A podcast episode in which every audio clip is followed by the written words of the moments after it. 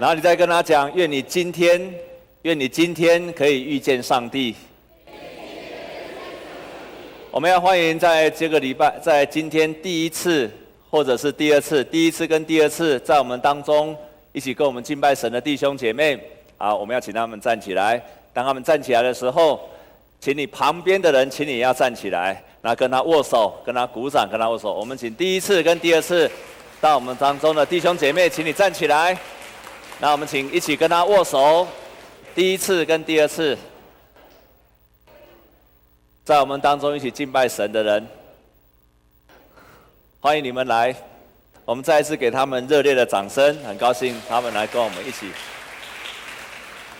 来敬拜神。啊，你来参加聚会的时候，你有没有带着一种渴慕？我所谓那种渴慕，不是渴慕看到你旁边的人，或者有些弟兄他来到教会做礼拜。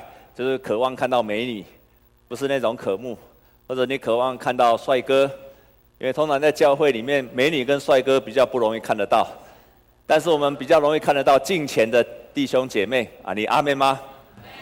啊，真的吗？真的吗？啊，我们教会还是很多帅哥美女啊，但是呢，如果你要让你今天这不管是一个小时或一个半小时成为一个有意义的礼拜，你要带着一种渴慕。渴慕听见上帝的话，你要两种渴慕。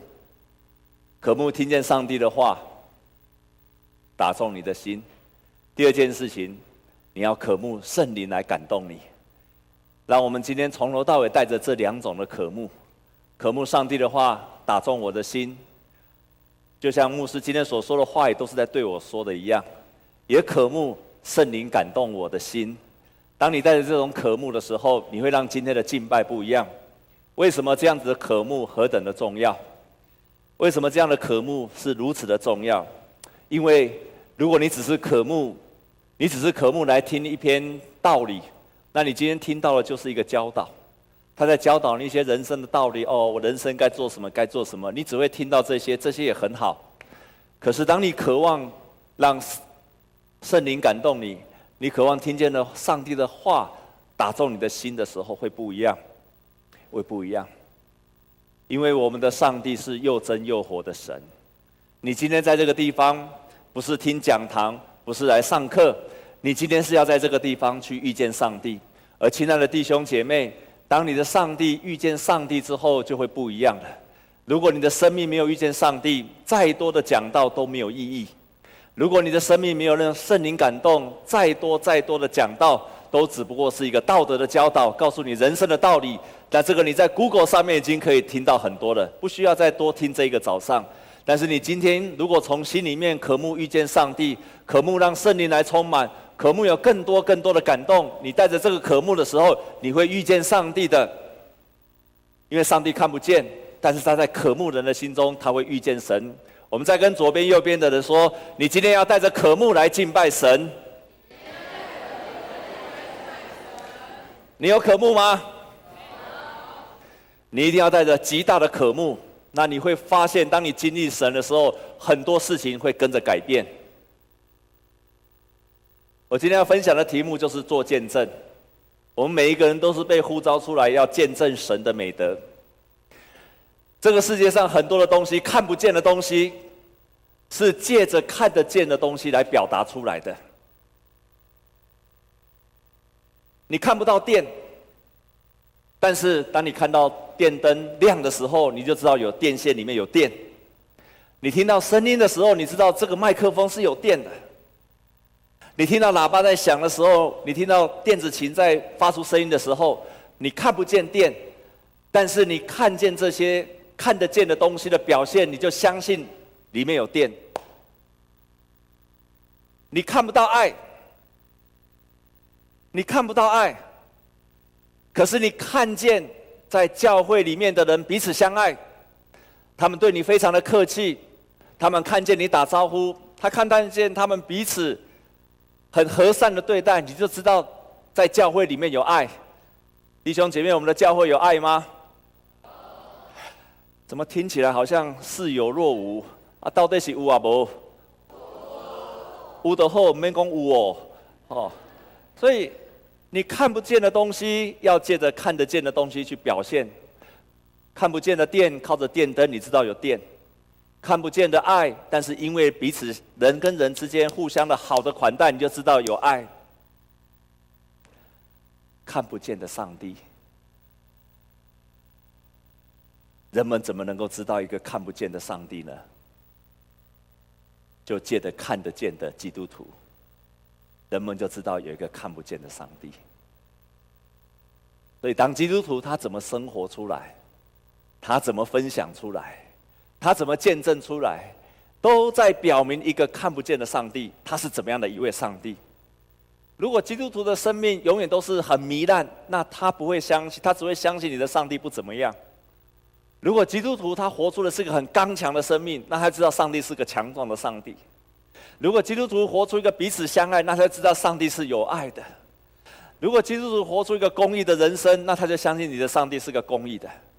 所以看不见的上帝是需要靠着一群看得见的神的儿女去把它活出来。我们跟左边右边的跟他说：“你。”正在活出上帝的作为，所以在今天所读的圣经节里面，你看到第一段的圣经节，以色列的人当他们出埃及的时候，圣经记载一个非常棒的形容，是上帝把这群人给呼召出来的。我们过去所了解，上帝呼召把以色列人拯救出来，我们都把它了解没有错，是上帝要拯救他们，所以上帝是一个拯救的上帝。是一个把人从苦难的当中拯救出来的上帝，这个没有错。但是上帝拯救出来这一群人要做什么的呢？在今天的圣经节里面，至少说他们要做三件事情。第一个，他们要跟上帝立约，他们开始跟上帝立约。第二件事情，他们要成为一群圣洁的子民。第三件事情说得更特别，他说这一群人要成为一个国度的祭司。我们再来把把刚刚那一节再来读一遍好吗？我们来看出埃及记的第十九章，我们再从第十九章，我们来读第五、第六节。我们来读第六节，我们一起来读第十九章的第六节，出埃及记十九章的第六节，我们一起来读好吗？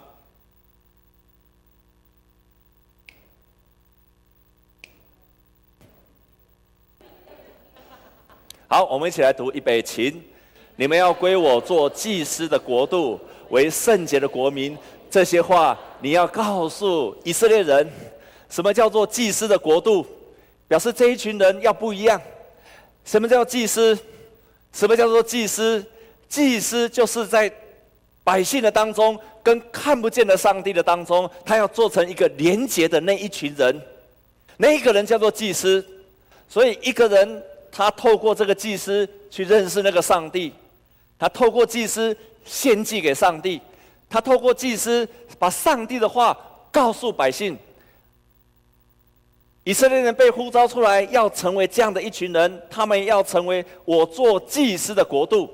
这一群百姓全部都要成为在当时候的世界上，他们要成为每一个国家、每一个民族去认识那看不见的上帝的一群人。所以以色列人被呼召出来，他们不仅仅是，他们不仅仅是上帝拯救他们，还更重要的是，他们被呼召出来，要来告诉这个全地的百姓说，耶和华上帝他是怎么样的一位上帝，他们怎么样去活出上帝教导他们的东西，就在见证。所以这群百姓所负担的责任非常非常的重大，他们不仅仅是被拯救，到了新约。这个使命被交在基督徒的身上了。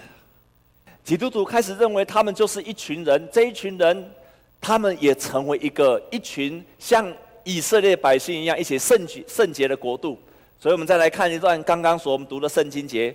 我们来看彼得前书，我们来看彼得前书第二章的地方，第九到第十节，我们一起来读。预备起，唯有你们是被拣选的族类。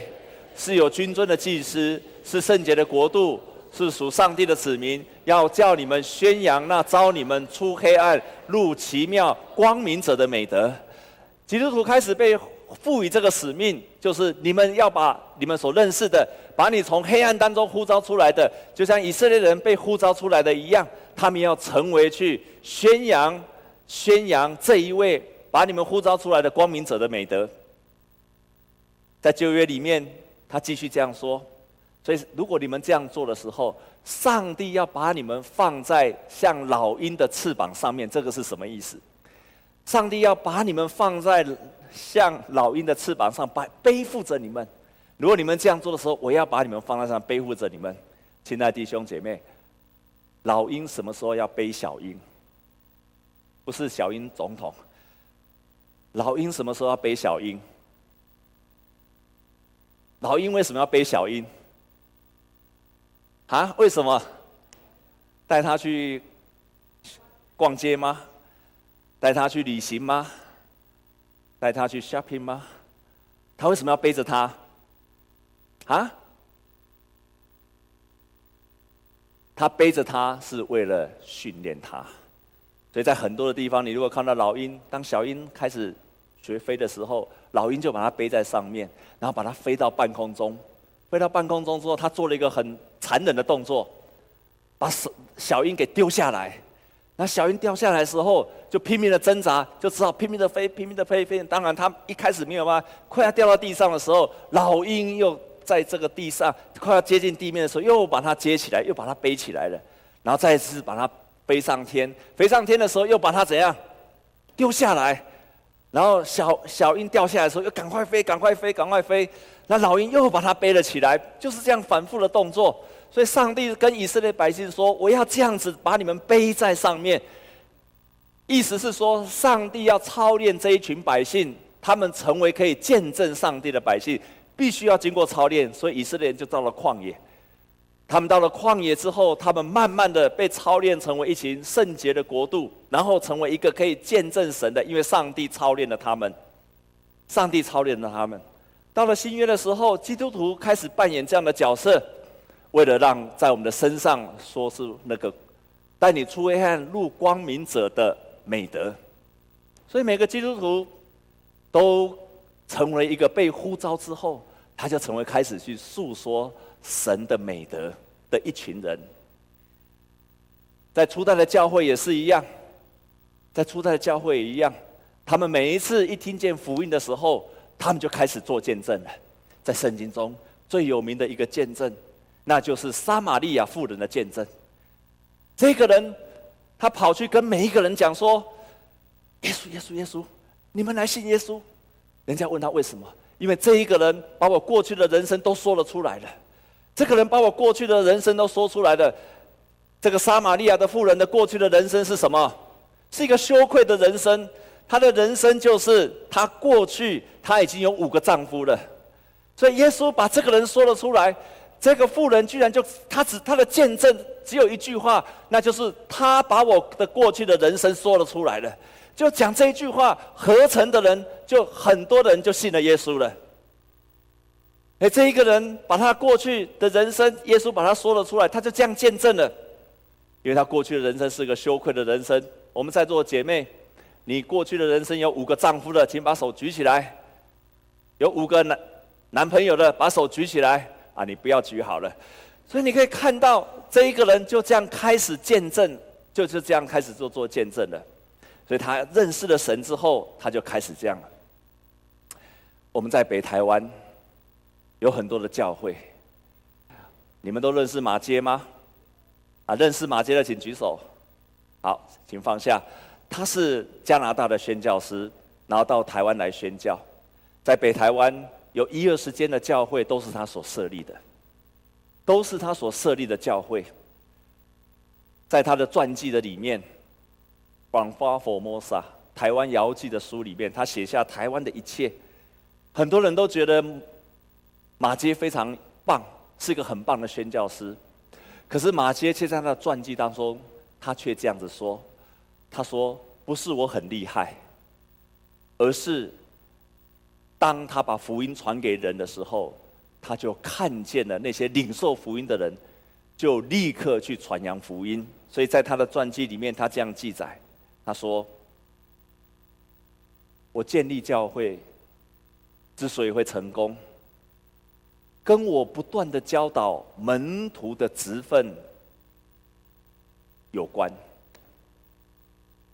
那就是一个信了耶稣基督的人马上被教导，上帝的恩典给他们了，但是不是为了你本身，也是要借由他们来将这恩典传给别人。宣教师最令人感到心旷神怡的经历之一，就是看到那些已经信了耶稣基督的人，自己才刚从没有信基督的黑暗中脱离出来，就热切的也期望别人也能够脱离出来。所以马偕说，这是他当一个宣教师感到人生最嗨的一件事情，就是他马把一个人拯救出来了之后，那一个人马上不是他不用太多了解太多的真理，他不用懂太多的神学，他就赶快去把福音传给别人，好让别人也能够从黑暗当中能够拯救出来。他说，这是让他看见了最心旷神怡的一件事情。他觉得当宣教师最棒的一件事就是这件事情。所以他说，当时候为什么能够一下子建立了一二十间的教会？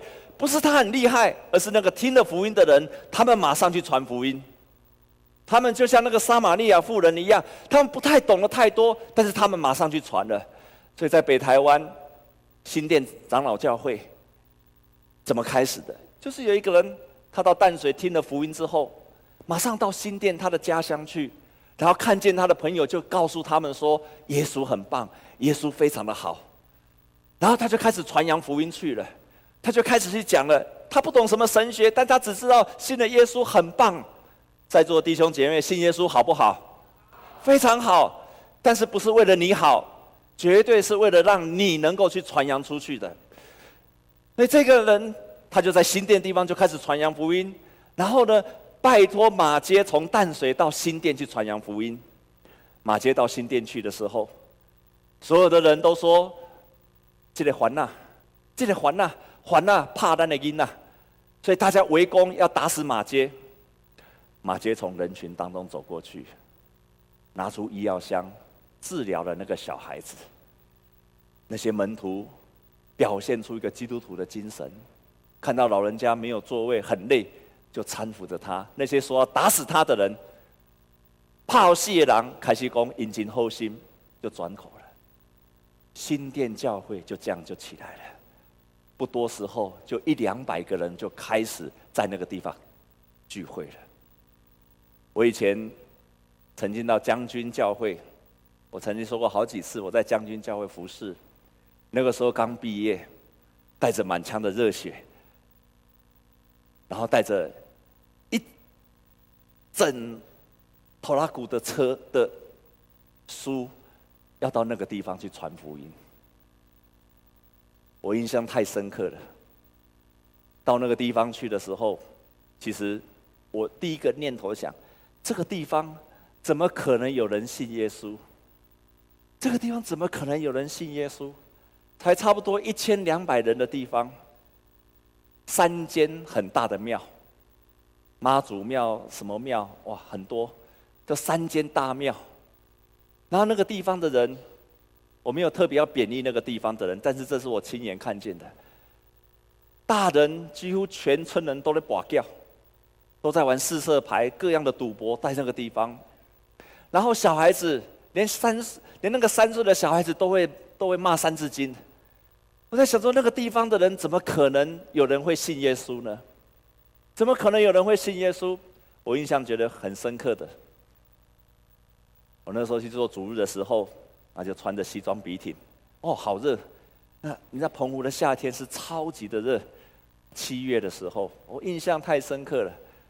然后去做第一，有一次要做礼拜的时候，然后在那地方就开始很热心的讲道，拼命的讲道。我想我要把最好的神学、最好的信仰要告诉那个地方的人，拼命的讲道，讲得很大很用力，哇，满身是汗又穿西装。然后就开始看到人来做礼拜了，啊，第一个走进来的人，就坐在第一排，就是在前面那个第一排。第一个走进来的是一个我们当时我们教会的长老，然后我就看他进来，他进来穿着短裤，然后我穿着西装笔挺，我穿把鞋子擦得很亮，他就穿拖鞋就走了进来了。然后进来之后，他的第一件事情，你猜做什么吗？祷告吗？不是，他第一件事情坐下来。然后就把脚翘起来，放在椅子上面，他从头到尾就这样翘着脚听我讲道。然后过了不久，他的太太也进来，也是一个长老。进来之后，也是坐下来，又把脚又翘起来了。他们夫妇就从头到尾，从脚就这样翘到尾。啊，过了没有多久，他媳妇也进来了，就一直坐在窗边，然后一直看外面，一直看外面。我就拼命的讲，拼命的讲，讲到讲完了之后，我就去问他说：“ 啊，你觉得今天牧师的讲道，你刚刚牧师跟他讲道刚刚有什么款？”你知道那个媳妇搞印什么？你知道不？牧师啊，你敢知影？今仔母老鱼一斤偌济？他完全没有在听你讲道。我常常在想，那个地方怎么有人会信耶稣呢？那个地方怎么有人会信耶稣？但是那个教会一开始怎么开始的？有一个叫做曾，姓曾，名简，简朴的简。这个老长老，当他第一次听见了福音之后，他也不会说福音。但他回去的时候，他居然开始做一件事情，就是他回到他自己的故乡将军，就开始每一天早上起来就打扫，把他们将军的街道很脏的街道，他就开始在那边打扫，福音就这样被传开了。在他完全不了解信仰的内涵，他完全不知道该做什么。他也不知道他怎么传扬耶稣基督，到底耶稣基督是谁？可能他也不是很清楚。可是他知道这是一个很棒的信仰，这个信仰改变他的人生，这个信仰让他从一个很坏的孩、很坏的人变成一个脾气非常好的人。他知道这是一个好的信仰，所以他只做一件事情，他要让你要知道耶稣是谁。他也不会讲，他就做每一天就打扫，福音就在那个岛上。我认为极度不可能的当中就传开了。初代的教会人也不知道耶福音是什么，没有办法讲太清楚的时候，但是他们就是做见证，不断的做见证，福音就这样被传开了。因此，我们每一个人都可以去见证出我们所认识的那一位神是怎么样的一位神。每一个人的生命的经历。每一个人生命的经历，即使你生命的经历是很惨的，你都仍然可以去见证神，像那个撒玛利亚的妇人一样，他很简单，只说一句话，那就是：这个人把我的素来所行的一切都说了出来了。他只不断的重复这个见证，人们都就信了耶稣的。你的身上，你也可以这样讲：当你你信了耶稣之后，你只要讲一句话就好，你只要讲一句话就好。我过去信了耶稣以前，我睡都睡不着，但是我信了耶稣之后，我每天都睡得很好。你就在做见证了。你只要看到每一个人，你就跟他讲：我信耶稣以前，我睡不着，但是我信了耶稣之后，我睡得很好。耶稣基督让我睡得很好，你就在做见证了。我信了耶稣以前，我很忧愁，饭吃不下；信了耶稣之后，我天天吃得饱。你就在做见证了。你在信了耶稣之前，脾气很暴躁，全家的人都怕你。但是你信了耶稣之后，你脾气变得很好，阿妹吗？你有因为信了耶稣脾气变得很好吗？你有吗？没有的举手。你有没有信了耶稣脾气变好的举手？这么少啊！难怪你很难说见证。你信耶稣以前脾气不好，但是我信了耶稣之后，我脾气变得很好了。你就你只要碰到人，只要讲一句话说，我信耶稣了，我脾气变就好诶。你信耶稣以前，你的身体很软弱，常常生病。你信了耶稣之后，耶稣医治了你。你只要讲一句话说，耶稣医治我的身体，所以我刚强起来了。你就在做见证。你信了耶稣，即使你祷告没有得到神的医治，你仍然可以讲一句话：我以前生病，我很软弱。我信了耶稣之后，我生病，我仍然很刚强。我信了耶稣，我变得很有信心。即使有一天我并没有治好，上也上，我就相信上帝帮我治，上帝会把我带上去了。我仍然充满喜乐，你就在充满了见证了。你只要碰到人，就跟人家说：“我虽然生病，但是我充满信心。”你就在做见证了。有一句话就是见证了。那你信耶稣以前，你功课很不好，你你考试都要靠作弊。那你信了耶稣之后，你说我再也不作弊了。我功课虽然不好，可是我从来不作弊了。你就在告诉人家说，你信的耶稣是谁？你只要告诉人家说，我再也不作弊了，我再也不作弊了，你就在做见证了。你在上，你你你信耶稣以前，你工作常常偷懒，你常常公司偷在公司上班的时候常常偷懒，常常迟到。你还常常迟到了，请举手。你信了耶稣之后，就跟人家说：“我再也不迟到了。”你就跟人家说：“我再也不迟到。”你就在做见证了。你信了耶稣以前，你在公司里面，公司有原子笔，你你也拿回家；有橡皮筋，你也拿回家；有板擦，你也拿回家。只要老板没有看到，你全部都拿回家。你信了耶稣，你就跟他说：“我再也不拿这些东西了。”你就在为主做做做见证了。阿妹吗？就这样一句话，我信了耶稣之后，我变得一个诚实的人；我信了耶稣之后，我变成一个信心的人；我信了耶稣之后，我再也没有忧愁了；我信了耶稣之后，我刚强了；我信了耶稣之后，我脾气变好了；我信了耶稣之后，我对人和对人和气了；我信了耶稣之后，充满了微笑。你就在做见证了。即使一句话重复的说，你就像撒玛利亚的妇人一样，就开始做见证了。因为耶稣已经带你出黑暗入光明，做见证就是这么简单。为什么需要做见证？因为做见证，让上帝的美德让全世界都知道。那看不见的上帝的美德，因为你生命的改变，人家就知道上帝了。为什么要做见证？为什么要做见证？我告诉你为什么要做这？因为你做见证，会帮助你的信心。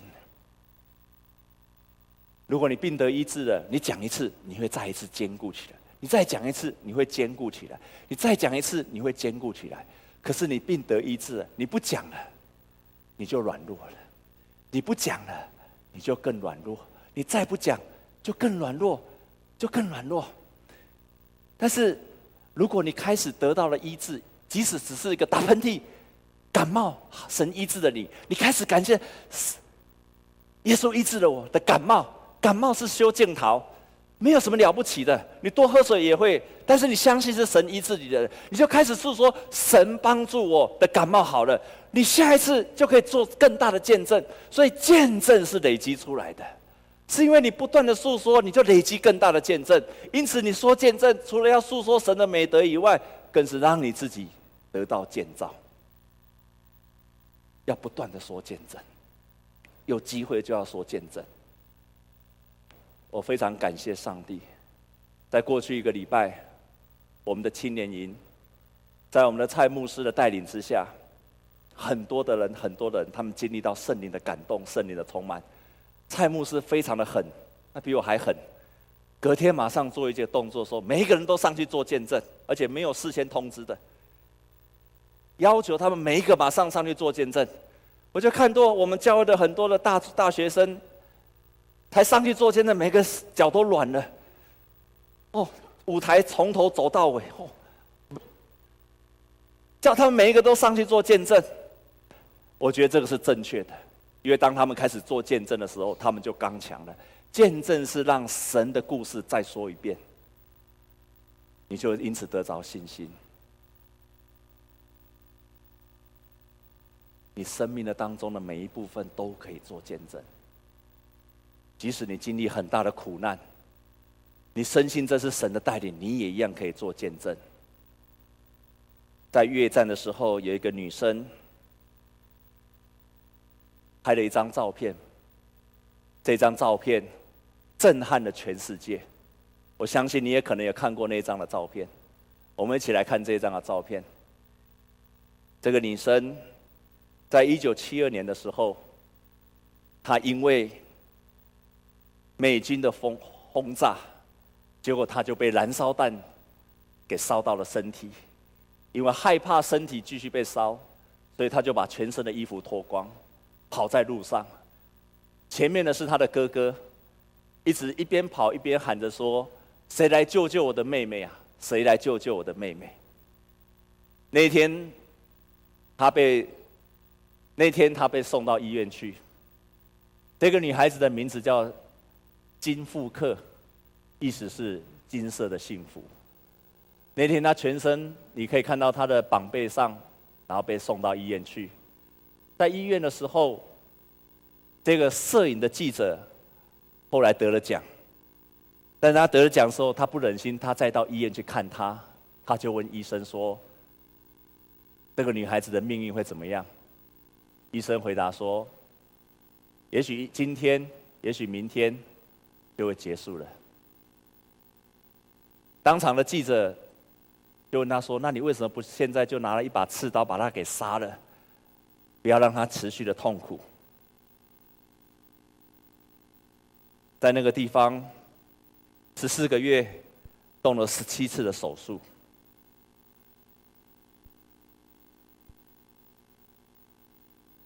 他后来好了起来。当他好了起来之后，到图书馆去工作。他不想要再谈他的过去，可是因为他的照片太有名了，所以越南政府就把他的照片拿出来，甚至常常叫他有观光客来的时候，有有来宾来的时候，就叫金富克出来说，要证实说美军是多么残暴。所以他每一次都被政府叫出来，他就必须再把他的人生再讲一次。他非常讨厌这个工作，非常非常讨厌这个工作。于是他常常向他的神明祷告祈求，他的神明就有点像是我们现在的台湾的拜拜一样，祈求这个神明可以帮助他。哪里知道？他后来找到了一个工作，就在图书馆工作。当神要拯救一个人的时候，都是特别的安排。包括你今天能够坐在这里，你能够听见福音，你成为基督徒，都是神特别的安排。这个特别的安排，就是你的见证。于是他在图书馆的时候，他有机会接触圣经。他从圣经里面看到了一位神，跟他的家乡所拜的神是不一样的神。这一位神是充满慈爱的神，这位神差遣他的儿子来为来到这个世界上来受苦，但他没有办法接受，因为太冲突了。他的姐夫是一个基督徒，就带领到他一个教会，一个进信会。当他那天要到进信会的时候，他跟上帝做了人生第一个祷告：神啊，如果我今天到了教会，我可以碰到一个姐妹，我碰到只有一个姐妹在教堂里面，她愿意跟我说话，我就相信，我就相信你。果然那天当她到了教会去的时候，只有一个姐妹在那个地方接待了她，成为她很好的朋友。她就在那一天说：“神连我这么微小的祷告都垂听，我愿意接受他成为我生命的主。”她就在那一天决志成为一个基督徒。所以他就有下面的这一段话。他说：“炸弹的烈焰烧伤了我的身体，医生的技术修补了我的皮肤，但是，却是神的力量医治了我的心灵。他，神开始带领这样的一个人的人生，带领他到另外一个共产国家，到古巴，他去到那个地方学医。他也在那个地方就认识了他的先生。”我们看下一章。后来跟他的先生结婚，他感到非常的焦虑，所以他说，他完全没有想到有人会喜欢这样有伤疤的自己。但是神奇妙的安排，因为他的先生也是个越南人，看见了他心里面的美好，就接受了他。他们两个人后来逃到加拿大结婚。同时，他们有两个孩子，有很美好的家庭。可是，每一个人的人生，当他决志信了耶稣之后，他的人生的许多的过去的过程，在人看来是羞愧的、黑暗的，有一天都会成为他生命的美好的见证，像那个妇人一样。所以，当他金富克有一次被邀请到美国去，对。越战的退伍军人去演讲的时候，在那个地方，下面都是越战的退伍的军人。讲到最后的时候，他在那个地方见证上帝，是上帝的爱改变了他，而且带领他的人生。他突然话锋一转说：“如果今天在下面有那个当年投下燃烧弹的那位飞行员。”我多么渴望可以认识他，于是那个人就跑了出来。他对他说：“如果我可以跟那个丢下汽油弹的飞行员面对面，我会告诉他，我们无法改变历史，但是我们应该会，应该为现在做一切美好的事，为未来促进和平。人生的过去，痛苦的、羞辱的，没有办法重来，也没有办法改变。可是未来的一切，在神的手中，都可以成为神美好的见证。你过去的人生是羞辱的，你开始诉说：当我认识了耶稣基督之后，我改变了，我的羞辱变成我的荣耀。我们开始见证神的美德。每一次我们勇敢的见证，我们就是属神的祭司。我们跟世界上的人说：我是上看不见的上帝在地上的代表。人们因为我看得见的我，他就认识接受那个看不见的上帝。我们在做见证的时候，上帝那属天的、超乎我们所想象的能力，会降临在我们的身上。愿你的人生不管经历如何，我相信你没有他的悲惨，但是他仍然可以为主做见证。啊，你也可以的。我们同心来祷告。天父上帝，我们感谢你，因为你呼召我们。你呼召我们，不是为了我们自己，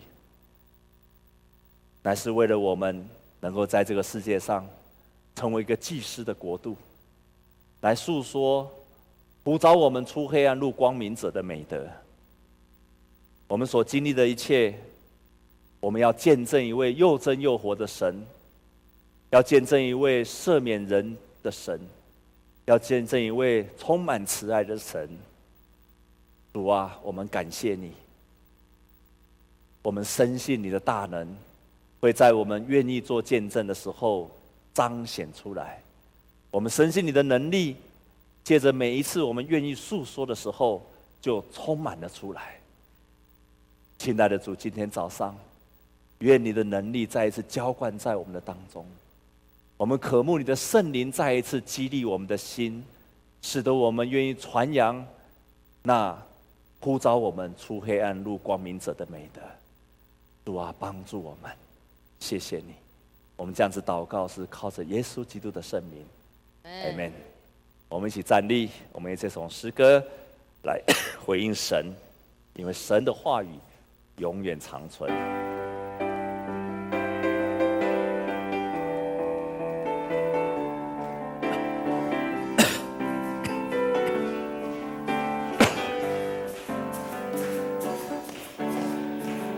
芳草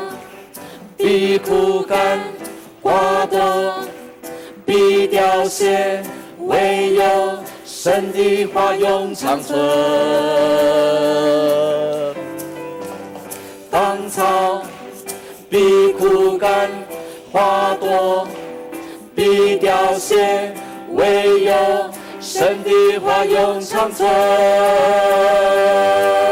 芳草，芳草。必枯干，花朵必凋谢，唯有神的话永长存。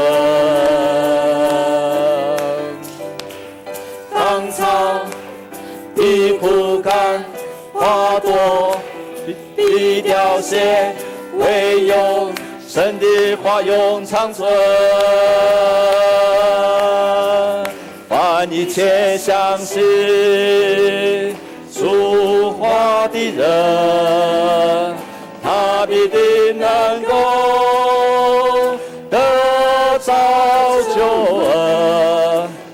一切遵行主话的人，他必要看见主耶稣是大能。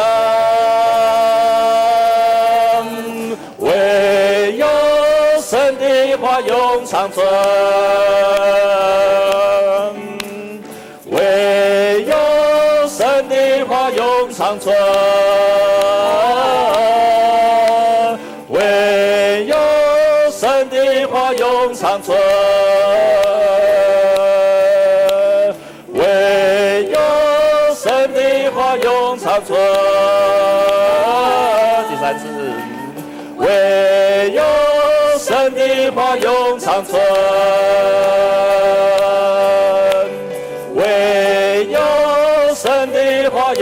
长存。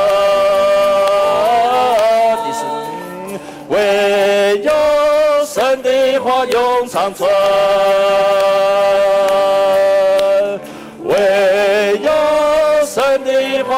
长存。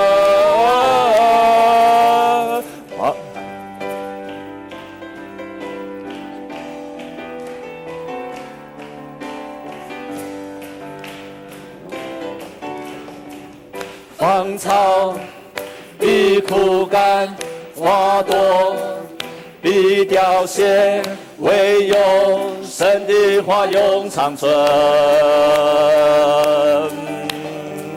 芳草必枯干，花朵必凋谢，唯有神的话永长存。凡一切相信的，凡一切相信主话的人，他必定能够得救。一切遵行主话的人，他必要看见主耶稣大能。哈利路亚！永长存，唯有神的话永长存。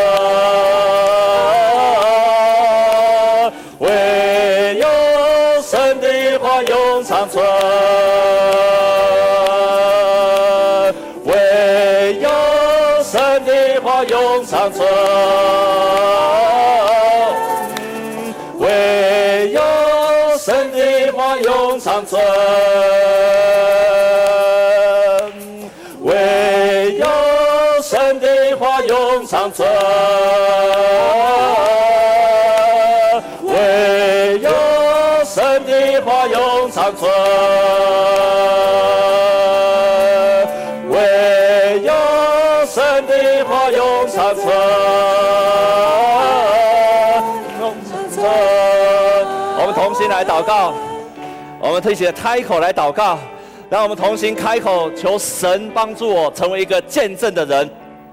即使我的见证很简单，即使我的生命的故事很简单。但是那带领你出黑暗入光明的，你一定一定，你的生命当中有很多美好的见证，即使只是小小的一部分，都可以见证神的美德。让我们同心开口，一起来祷告。